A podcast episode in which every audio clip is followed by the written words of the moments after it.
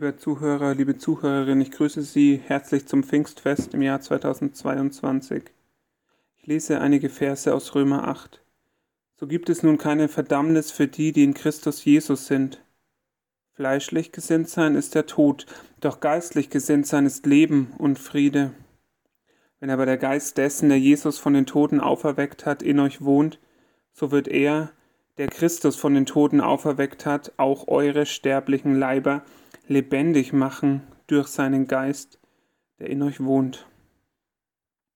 Den Heiligen Geist kann man nicht erklären, man kann ihn aber spüren. So die Antwort der neunjährigen Lea in meiner Schulklasse. Wie genial dachte ich, recht hat sie.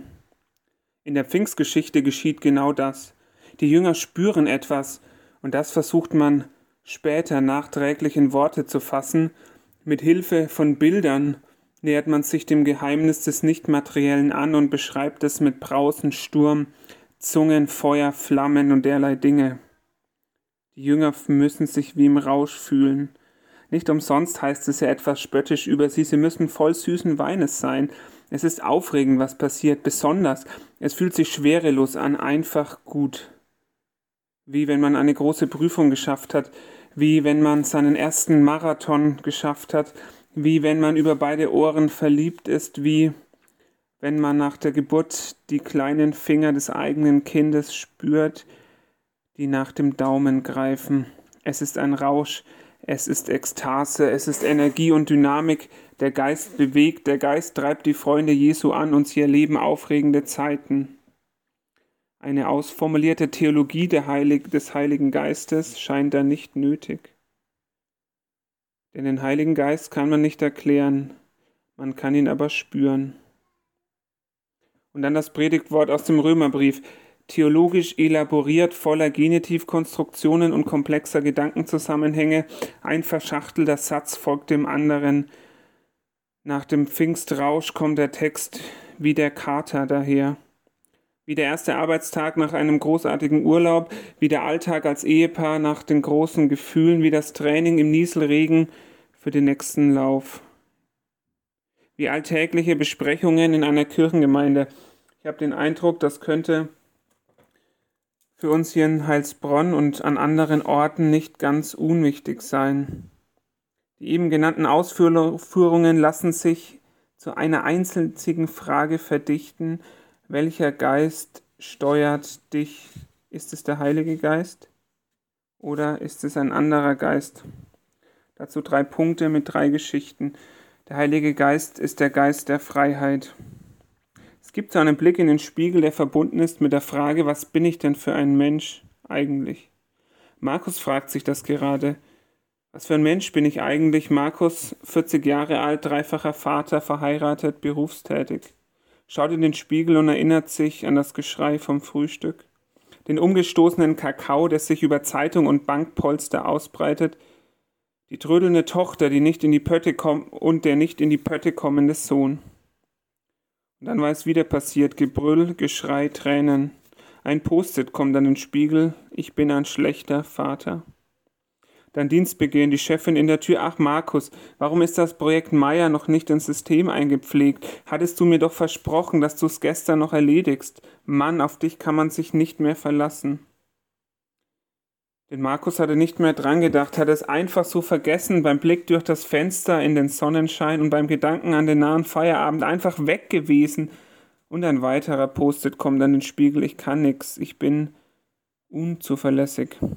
So geht es immer weiter und dann stehen da noch solche Sachen wie ich bin faul, ich bin zu alt, ich bin fahrig, ich bin nicht gut genug. Der Spiegel ist voll mit solchen gelben Klebezetteln, verdammt überall Bewertungen, Urteile und Spott von anderen, daneben Selbstkritik und realistische Einschätzung, verdammt. Und immer mehr Post-its, immer mehr Meinungen und Urteile, die Markus niederdrücken und ihm die Freiheit rauben, Plötzlich spürt er einen kleinen Windstoß. Das Badefenster muss wohl offen sein, denkt er sich. Aber aus dem Wind wird ein Brausen, es wird stärker, die Post-its beginnen zu wackeln und nach und nach fliegt einer nach dem anderen davon.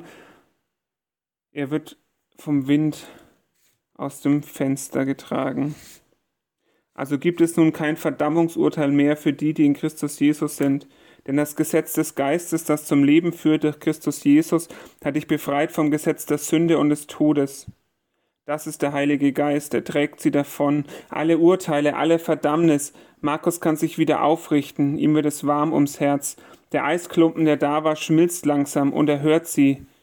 Die leise Stimme des Heiligen Geistes, die ihm zuflüstert, du gehörst zu Jesus.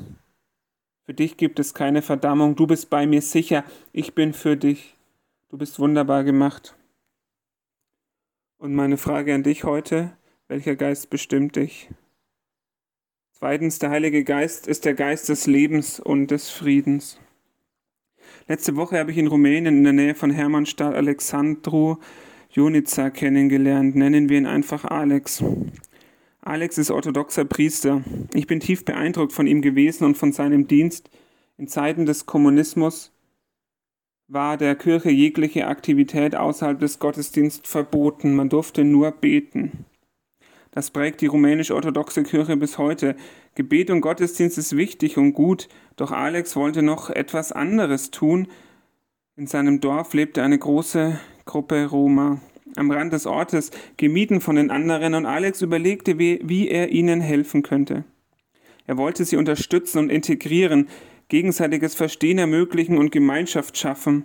Das ist ihm gelungen.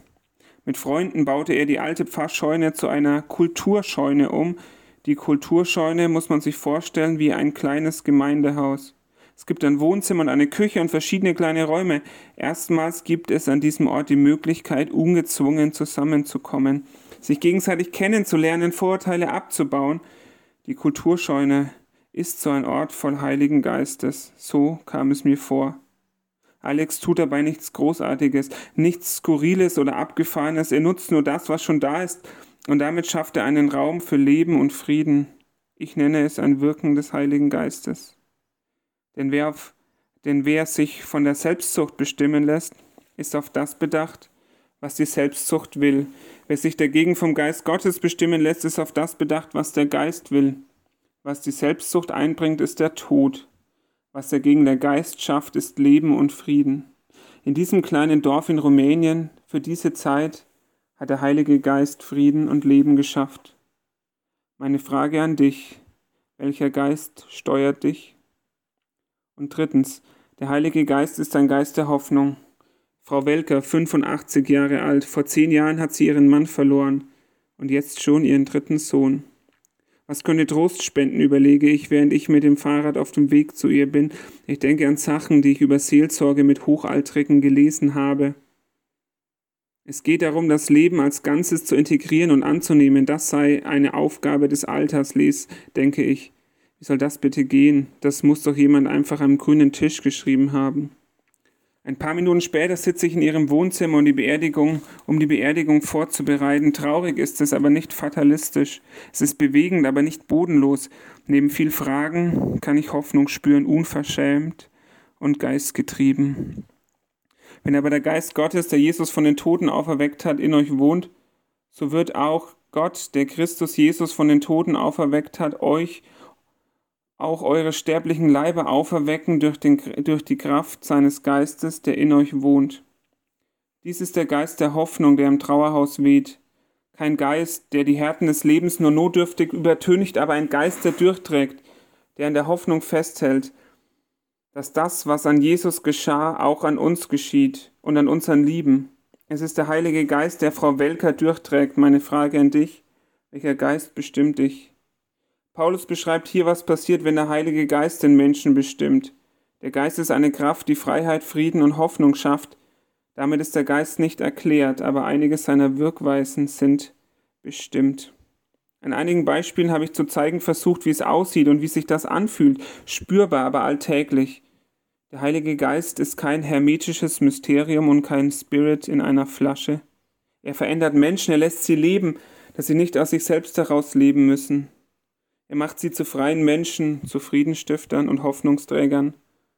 Und die entscheidende Frage heute an dich lautet, welcher Geist steuert dich? Amen.